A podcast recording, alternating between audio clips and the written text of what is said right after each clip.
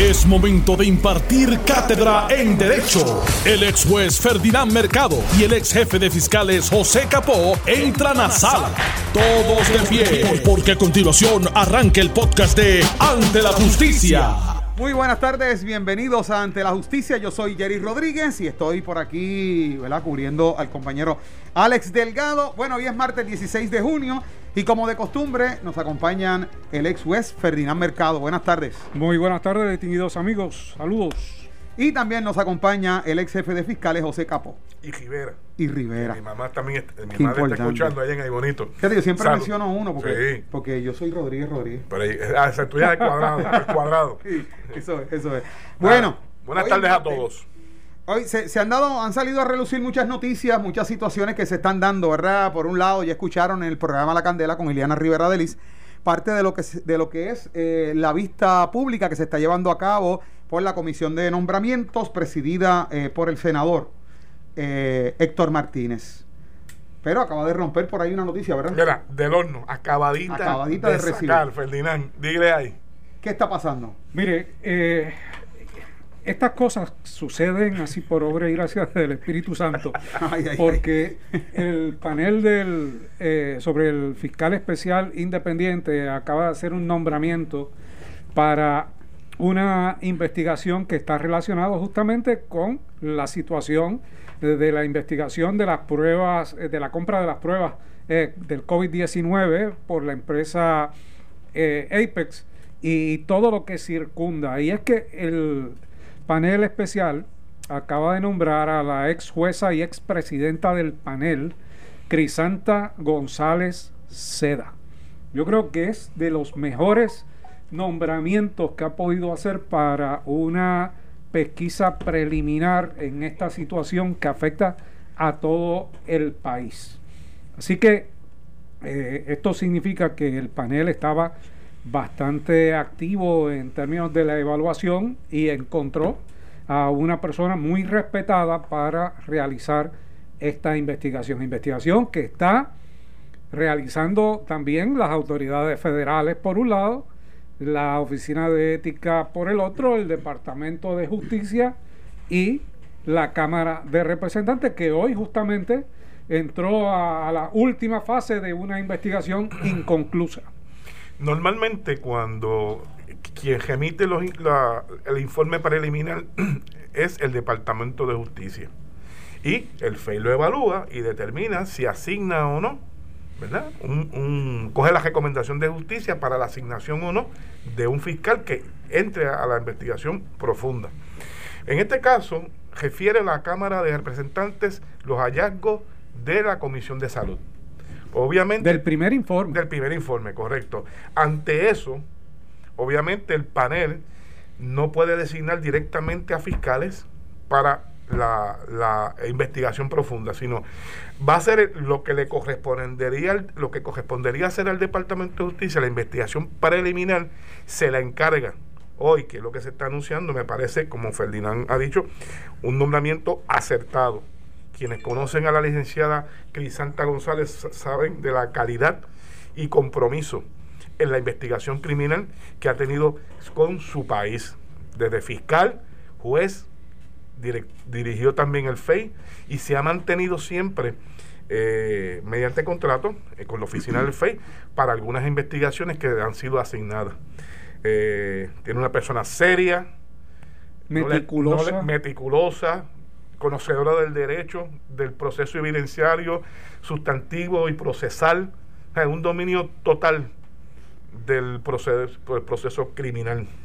Me parece que tiene taller, tiene taller, tiene ahí que escudriñar en todos esos referidos que recomendaciones que ha hecho la, la comisión en su primer informe y va a tener posteriormente el beneficio de un segundo informe el segundo informe. que se supone que esté ready antes del 30 de junio.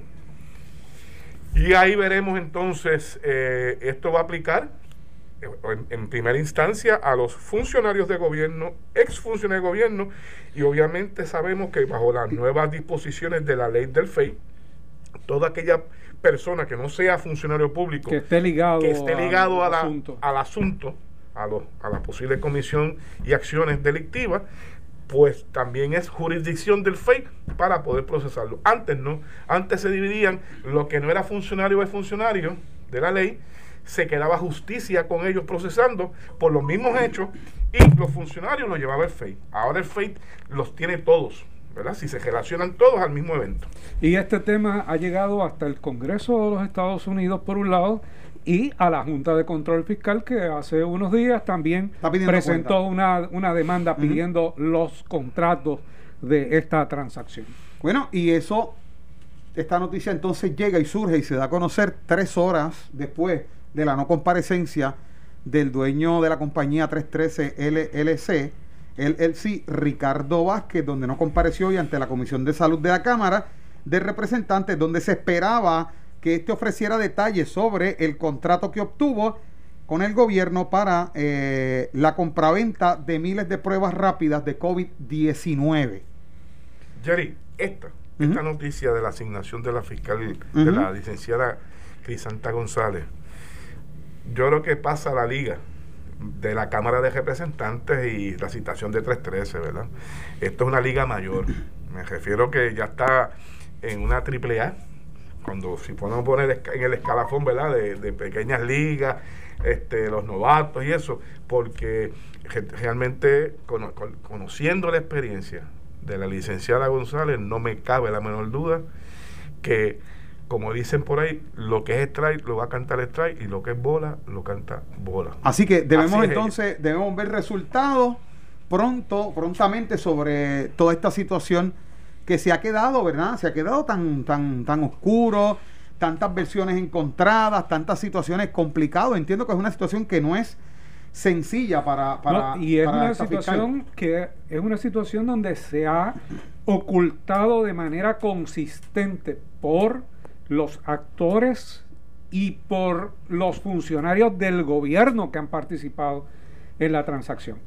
Yo creo que el planteamiento que ha hecho el presidente de 313 para no comparecer hoy ante, la, ante la Junta, eh, ante, la comisión. ante la comisión, llevaría, llevaría al presidente que quiere eh, concluir un informe y que el país necesita que lo concluya, a gestionar esa comparecencia de la manera en que lo ha solicitado el presidente. Yo no veo objeción ninguna en que vaya a una vista ejecutiva y de esa vista ejecutiva se le interrogue como si fuera una vista pública y se saque la información que posteriormente se puede incorporar. Y la que no pueda contestar por la razón legal, pues que levante como, que, hizo, planteamiento, como hizo Maldonado, claro, que lo levantó.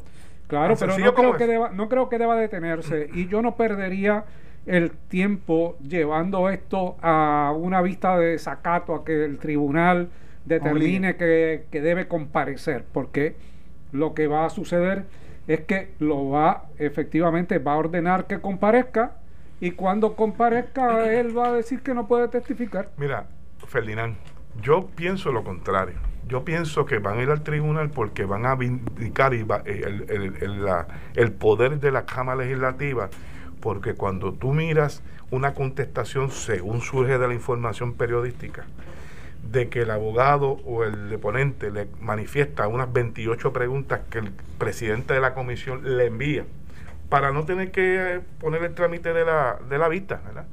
Y aquel le contesta para atrás que eso no es pertinente, la contestación, que no es pertinente a la investigación que lleva a cabo, eso es faltarle respeto a la comisión, porque la comisión tiene plena facultad para poder hacer investigación. Ah, que si eso lo puede haber incriminado, no, pues que lo levante allí como lo levantó Maldonado. ¿Eh? Pero retarlo a decir que eso no es pertinente a contestar porque no es pertinente a la investigación, eso es faltarle respeto a la comisión. Pero yo te reto como estrategia. Yo, abogado, de alguien que está citado a comparecer, yo te reto como estrategia para comprar tiempo, para dilatar el proceso. Yo como legislador, ubicándome en el otro lado y como asesor legislativo, digo, ok, tú no me vas a dilatar el proceso porque como quiera yo no te iba a citar. Ya yo había eh, informado al país que iba a concluir el informe sin ti. Pues, ¿qué, ¿qué necesito? Pues necesito que plasmar en el informe que tú no contestaste o no quisiste contestar esta, esta, esta, esta pregunta. ¿Por qué? Porque ya la Cámara no tiene más que investigar. Ya esto pasó, trascendió de la Cámara de Representantes. Lo que está esperándose es un informe sobre las determinaciones de los testigos que hayan pasado por ahí, pero no eh, debe propiciarse que se eh, dilate este informe para que se rinda ya en julio, finales de julio o agosto, ya se hace inoficioso realmente. Pero fíjate, Ferdinand, mi opinión, como ya han designado a una persona en el FEI para hacer una investigación preliminar, le es más beneficioso a este investigador de, del FEI tener por lo menos una vista donde, declarando el deponente de 313, tenga alguna versión, porque eso no siempre cuando tú estás en la investigación preliminar, posiblemente te hagan los mismos planteamientos que le van a hacer a la comisión. Mientras que la comisión tiene el poder para, y lo que escuché, esto, si bien es cierto lo que tú dices, para ganar tiempo, pero lo cierto es que escuché que la petición era para hacer la petición hoy mismo, hoy mismo, pedirle permiso al, presidente de, la Cámara de Representantes para hoy mismo radicar ese recurso para pedir la intervención del tribunal para obligarlo a comparecer. Y entonces esa visualización y esos comentarios, ¿verdad? En la calle, en las redes, inclusive de algunos eh, analistas eh, políticos y demás, que toda esta situación, esta investigación de esta comisión de salud, que una vez más íbamos a ver que se hacían, se realizaban unas vistas, que se sometía a un interrogatorio a una serie de personas y al final quedaba en nada. Pregunto, la asignación, ¿verdad?, de esta fiscal toma relevancia y entonces tal vez nos da, nos brinda la posibilidad de que entonces sí se llegue a algún tipo de conclusión y que al final haya un aquí no están implicados ninguno o estos son los que están implicados. Ahora entonces toma relevancia, es lo que quiero decir. Eso en la fase eh, local porque yo creo que esto va a llegar a algo, va a llegar a algo, porque ya hay dos personas que han comparecido a, a las vistas que han indicado que están colaborando con las autoridades federales. Y hay que cuantificar. Colaborando. ¿Qué es colaborar? ¿Qué es colaborar, Ferdinand? Colaborar es ir, si se le cita, y contestar aquello que le pregunten. No es que sea eh, testigo específico de alguna de algún tipo de conducta. Colabora todo el que se le pide ayuda. Sea, colaborar es, pues, como tú dices, citarlo, aquí estoy, ¿qué quieren saber? Esto lo que pueda contestar y lo que no pueda contestar. O sea que colaborar no implica, no implica que él va a cantar. El que tú has hecho un acuerdo, un acuerdo con las autoridades investigativas para declarar todo y, declarar sobre tu participación y la participación de otras personas. Sí, no, no se trata de un testigo al que se le se han hecho unos acuerdos de, de, inmunidad o, cooperación o de cooperación específica. O sea que esa negativa de comparecer necesariamente no responde a que él está tal vez visualizando o ya está comprometido con otro foro para entonces hablar lo que quiere hablar. No, necesariamente. De hecho, podría, pensar eso. de hecho, podría ser, eh, mira, yo no estoy comprometido con aquel, pero si yo contesto aquí me puedo comprometer. Por lo tanto, yo lo que estoy pidiendo es comparecer a una ejecutiva donde levantaré el derecho a no autoincriminarme cuando me pregunte sobre diferentes áreas. O sea, no, no, no debemos eh, concluir que se trata de un testigo eh, con todo el conocimiento y aportando ese conocimiento para que la investigación se aclare.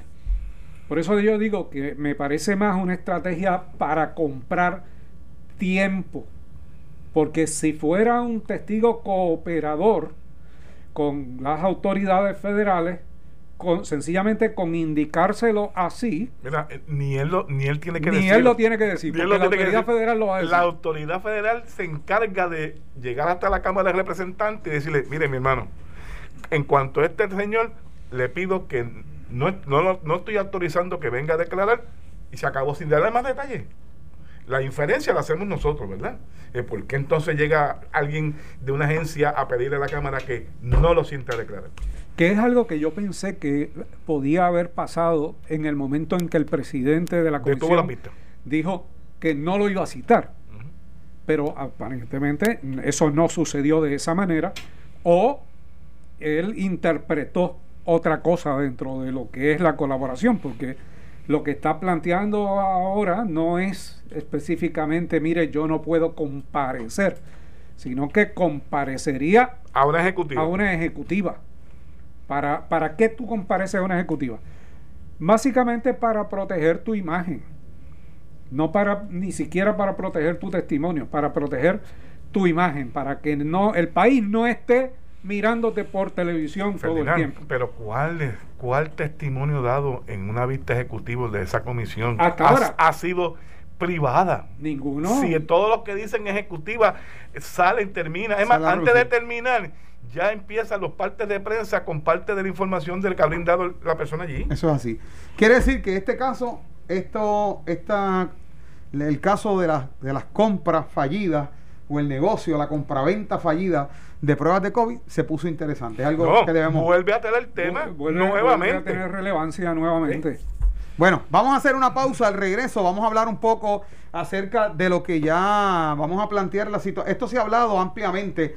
La situación esta de los gallos y el caso del alcalde de Cataño. Pero ahorita fuera del aire estábamos hablando de unos aspectos importantes que tal vez valga la pena que toquemos. Y sobre todas las cosas, vamos a hablar acerca de esa nominación, del nombramiento, confirmación, no confirmación, del designado secretario de Estado, el licenciado Carlos No. Rivera Del trabajo. del trabajo. Digo, perdón. El de del Estado trabajo. pasó ya a otra- De- del trabajo. otra historia. Del trabajo, del trabajo. Vamos a ver qué pasa con eso más adelante. Pausamos y regresamos. Estás escuchando el podcast de Ante la Justicia de Noti1630. Bueno, de regreso acá en Ante la Justicia, dejamos sobre la mesa el que íbamos a tocar un aspecto porque se ha comentado, se ha analizado y ustedes le dedicaron bastante tiempo a la noticia de que el alcalde de Cataño pues eh, estaba en una presente en una pelea de gallos clandestina. Y hay un aspecto que ustedes mencionaron ahorita fuera del aire que me gustaría que tocáramos brevemente. Acerca de, acerca de esto, de lo que implica, de lo que es ser espectador y las cosas que se han dicho y lo que se ha analizado sobre este particular. Obviamente aquí el alcalde ha sido citado, eh, que de paso ha conseguido un excelente abogado que lo represente. Es el No me diga. licenciado Harry Padilla, que, que va a hacer todos los planteamientos que tenga que hacer, aunque le tarde 12 años llegar a la solución. Eh, en este caso, la verdad es que eh, es una situación donde el alcalde tiene muy pocas eh, defensas reales porque estaba en una actividad clandestina. Estaba, por lo menos, lo menos que se, que se puede llegar a, a concluir era que era espectador de la situación. Pero habíamos indicado que la ley eh, penaliza las actividades clandestinas por un lado y segundo que ser espectador es parte de lo que prohíbe. ¿Qué dice la ley, Ferdinand? ¿ah? Dice, La, la ley eh, equipara prácticamente al espectador con los actores, ¿verdad? Tú, tú la, la tienes la frente a ti. es el artículo 8 de esa ley. Dice, quedan prohibidos los desafíos de gallos que se celebren fuera de las galleras debidamente autorizadas de acuerdo con esta ley. Y toda persona que llevare a cabo peleas de gallo fuera de estas galleras o tomare parte de ellas como dueños de gallos, juez o espectador en las mismas en contravención a lo dispuesto en esta ley, será culpable de delito menos grave y condenado a pagar una multa no menor de 500 dólares ni mayor de 5 mil o cárcel por un periodo de seis meses o ambas penas a discreción del tribunal. En adición, y esto ya se sale de, de lo que está del tema, e incluye a los dueños del establecimiento y pone otras otras penalidades, ¿verdad? Pero ciertamente, como tú bien señalaste, Ferdinand, la mera presencia en este evento, en que se es clandestino, te coloca en igual posición como lo, el que está echando los gallos a O sea que, o sea, que tal vez en un evento gallístico, los que en algún momento han visitado una gallera, y por eso, ¿verdad? Es que se dice, oye, ¿qué gallera tienen aquí? Cuando hay muchas personas hablando a la vez, mucho ruido. Si da la casualidad que hay un evento gallístico clandestino y uno ve que hay un revolú y, y, puede ser que la persona no se dé cuenta, no sepa, desapercibido está, no sabe que, hay, que ahí se está dando un evento gallístico, en ese momento llega, oye, pero que revolú este que estará pasando ahí, me asomo, ahí llegó la policía. Mira, tiene que tener problemas, primero problemas auditivos y segundo problemas visuales para, para llegar a, esa, a esa conclusión, porque obviamente... se, debe haber dado cuenta debe haber, Félix Elcano Delgado. Debe, él sabía necesariamente dónde estaba y qué hacía. Probablemente no tenía la malicia de, de, de que estaba en una violación, asumiendo su defensa para, para propósitos nada más que de argumentación. Pero si esa era la situación, pues tan pronto se percata tenía que irse, no entrar y no eh, quedarse en ese evento. Mira, hay que también eh, eh, ubicar esto en su justa perspectiva. Todo va a depender de la gente que intervino a base de su testimonio en cuanto a cómo llegó allí, por qué llegó allí, qué fue lo que observó, desde antes de entrar, estando dentro del establecimiento y después. la, la, la información, la declaración de esa intervención por parte de la gente o los agentes que organizaron y participaron de esa situación. ¿Cuál fue la vigilancia? Si, si alguna. Correcto, si hubo una vigilancia, no hubo una vigilancia. ¿Cómo se enteraron de la situación llegan de casualidad allí, ¿verdad? Son preguntas que estoy seguro que cualquier abogado de los 52 que van a ver allí, posiblemente, ¿verdad? Porque tal vez uno represente a varios de ellos en esa etapa del proceso, pues le estarán haciendo a la gente. Y por eso digo, depende de la manifestación, de la declaración bajo juramento de la gente, para que tengamos entonces detalles si realmente allí se constituyó lo que se, lo que se dice que era una gallera y clandestina, ¿verdad? Y, porque el hecho, acuérdense que en Puerto Rico hay muchos sitios que se dedican a la crianza y mantenimiento de gallos, los gallerines, ¿verdad? Y eso no está que eso no es clandestino. Eso no está prohibido, ¿verdad? Es el hecho de echarlos a pelear. Claro. Bueno, vamos a ver qué pasa con todo esto, ¿verdad? A ver cuál es el argumento que va a presentar el alcalde. Pase lo que pase, asumamos que eh, vaya el 22 a la, a la cita y que no le erradiquen, pues la mitad de Cataño y del país dirá que le tiraron la toalla al alcalde. Eh, ¿Qué va a pasar con el resto de los 50 que estaban allí? Pues tiene que pasar lo mismo. Si le tiran la toalla a uno, eh, tienen que tirársela a los demás. 51, Ferdinand. 51.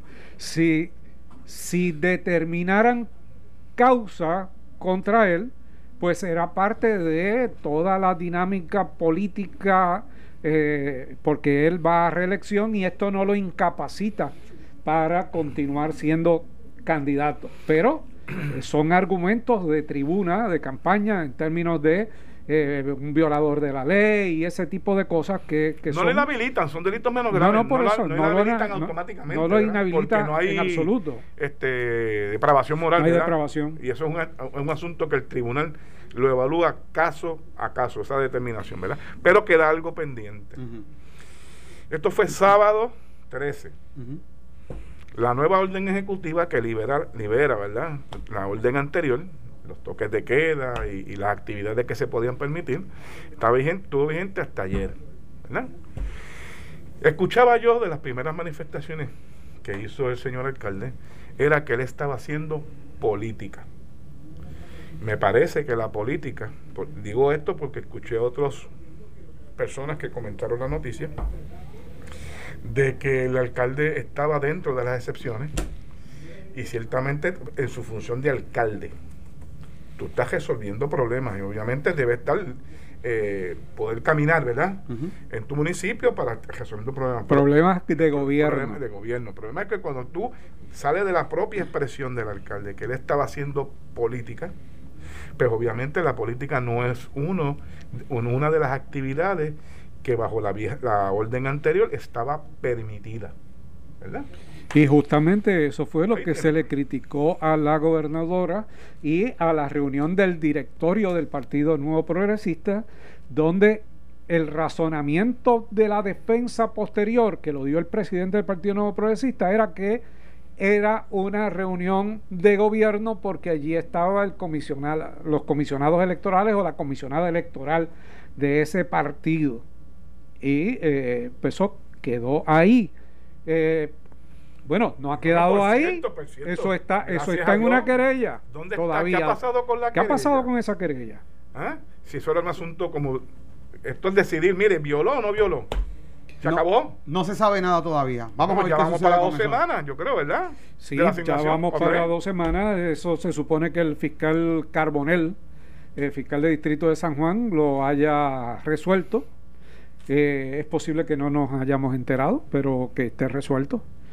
Bueno, aunque no, no creo que esté resuelto porque Luis Vega Ramos lo hubiese hecho. Que el querellante debería saber ya el resultado de su querella. Hay que, hay que darle una llamada al representante a ver lo que está pasando. Pasando a otro tema y bien importante también, es que como todos saben, se ha estado llevando las vistas para confirmación del designado secretario del Departamento del Trabajo y Recursos Humanos, licenciado Carlos Rivera Santiago. Precisamente ayer fue sometido a un interrogatorio por parte de los senadores que componen la comisión eh, de nombramientos. Eh, le indagaron una serie de cosas, estuvimos allí presentes, le preguntaron en realidad si él detuvo en ese momento ese proceso en contra de esta niña. Nos referimos a la niña Alma Yariela Cruz Cruz, que precisamente hoy está junto a su mamá, aunque la nena dijo no estar preparada, la niña no está preparada para hablar y está entonces contestando preguntas la mamá. Están acompañados del licenciado eh, Marcos Rivera está con ellos y hay otra licenciada que en este momento se me escapa el nombre, también está allí con ellos eh, como parte de esta comparecencia. Se han dado unas situaciones y también se da a conocer precisamente anoche acerca de un chat que en un principio se había mencionado que estaba formando parte activa el nominado o el designado secretario del Departamento del Trabajo, donde se había expresado en el chat como para ponerlo de alguna forma, eh, de que estaba complacido o contento con el resultado que se había dado como parte del proceso en contra de esta niña, resultando ser, luego que se da a conocer, ¿verdad? El chat, los alegatos que hizo el presidente del Senado, Tomás Rivera Chat, en realidad dijo que no, que él no había escrito nada allí. Cuando vemos el contenido del chat, lo que vemos de parte del licenciado Carlos Rivera es como unas manos, como si estuviera aplaudiendo simplemente, pero no hay palabra escrita por el licenciado. Yo sé que ustedes posiblemente ya, ya han visto, conocen el, contenido del chat. Una situación que en este momento se le añade al designado. Ya algunos senadores, obviamente, de las minorías se han pronunciado que no van a, no van a estar eh, votando a favor de esta confirmación. Mira, aquí yo creo que, y Ferdinand debe coincidir con lo que voy a decir, aquí lo que está en juego es el juicio valorativo de una persona que se está designando para secretario del trabajo que en un momento, en una ocasión anterior, tuvo antes una situación que pudo haber ejercido su discreción, ¿verdad? De su discreción para poder detener o tratar de persuadir a su jefa inmediata, porque obviamente si era el director de los procuradores de menores a nivel de toda la isla, pues ¿a quién tiene que persuadir? Si él realmente entiende que esta conducta no, no era el mecanismo adecuado para tramitar el asunto de esta niña o lo que se alegaba que había cometido esta niña era a la Secretaría de Justicia, porque era quien le respondía. Y si no pudo persuadirla, pues obviamente si esa era la política pública, porque esta es la palabra, la famosa palabra que siempre se dice para cuando uno quiere seguir las cosas, la famosa política pública, si esa fue la apreciación de la entonces secretaria, hoy gobernadora, pues obviamente él tenía dos alternativas. O la seguía, que aparentemente fue lo que hizo, o decía, yo no voy a llevar esto, si quiere búsquese otra persona, pero yo no estoy en posición para poder respaldar esta situación. Y mi recomendación es esta O sea, yo creo que aquí eh, está en juego el carácter de una persona, está en juego su eh, trayectoria de, acción eh, y un funcionario que está tomando decisiones. Decisiones, que está tomando decisiones. Está en juego su criterio, su sensibilidad, momentos importantes, eh, su relación con las personas que tiene que intervenir en su función y ante eso pues le corresponde a la eh, evaluación legislativa determinar si va a validar algo que al país le ha repulsado o no. Y, y me parece que ese es el criterio. Cuando el Senado se ha abierto a la participación de la madre y de la niña, es porque creo que no está eh, ya decidido en términos de si debe confirmar a este eh, candidato. Yo creo que ellos de verdad van a ejercer un criterio porque lo que baje en esa vista, en términos de las actitudes y lo que ha dicho, por ejemplo, el, abogado de, las partes, que ha dicho que no se puede tener un racista dirigiendo una agencia de gobierno, pues va a ser evaluado por los legisladores y tomarán una determinación o de sensibilidad por un lado o política por el otro. El tema, el tema hirió la retina en la opinión pública. Las personas esto le, le, afectó porque estaba envuelta una niña y por el caso, como la gente en el momento que este caso salió a, la luz pública, eh, el momento que se está dilucidando, cómo la gente se, se, identificó con la niña por la situación que estaba pasando, que terminó ser no un ataque, sino una defensa, ¿verdad?, del bullying que, le estaban haciendo a la niña. Entonces, eh, eh, una respuesta, realmente una respuesta. Ella, respondió a lo que le estaban haciendo, que es lo que, a la conclusión que se llega en todo el caso. Y esto en la opinión pública pues se ha afectado. Ahora, más allá de esto, más allá, y sabemos que se necesita esa persona en funciones realizando lo que tiene que realizar en esta dependencia, que en este momento tiene mil escollos y una situación muy complicada. Más allá de esto, el nominar o designar a una persona que sale a relucir toda esta situación puede tener un costo político la designación, la confirmación. Total y absolutamente. Para yo la gobernadora yo creo que, yo creo que una confirmación va a tener un costo político porque va a arrastrar justamente el escenario del racismo y del discrimen y la insensibilidad si el PNP como partido de gobierno y la legislatura están dispuestos a eso, pues es algo que, veremos en una confirmación. Por eso te digo que yo creo que no están tan convencidos por los legisladores, porque los legisladores son también candidatos. Y entonces deben retirar la nominación. Pero lo que pasa que retirar la nominación es una prerrogativa de la gobernadora y sería aceptar los planteamientos. ¿Cuál sería realmente la solución? No confirmar. Que él solicitara el retiro de su nominación o, en su defecto, que no lo confirmaran, que lo rechazaran.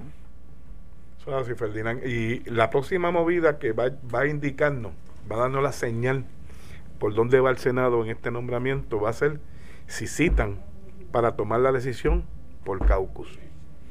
Obviamente, porque esto es uno, a base de los planteamientos hechos, me parece que lo más prudente, si lo van a dejar y el nominado no pide que retiren su nombramiento, que cada legislador vote por su conciencia. Si lo amajan a un caucus, obviamente viene la ley del mollero. Bueno, se nos acabó el tiempo. Esto fue el podcast de Noti1630. Ante la justicia. El único programa en la radio con un Dream Team de expertos en derecho. Dale play a tu podcast favorito a través de Apple Podcasts, Spotify, Google Podcasts, Stitcher y notiuno.com.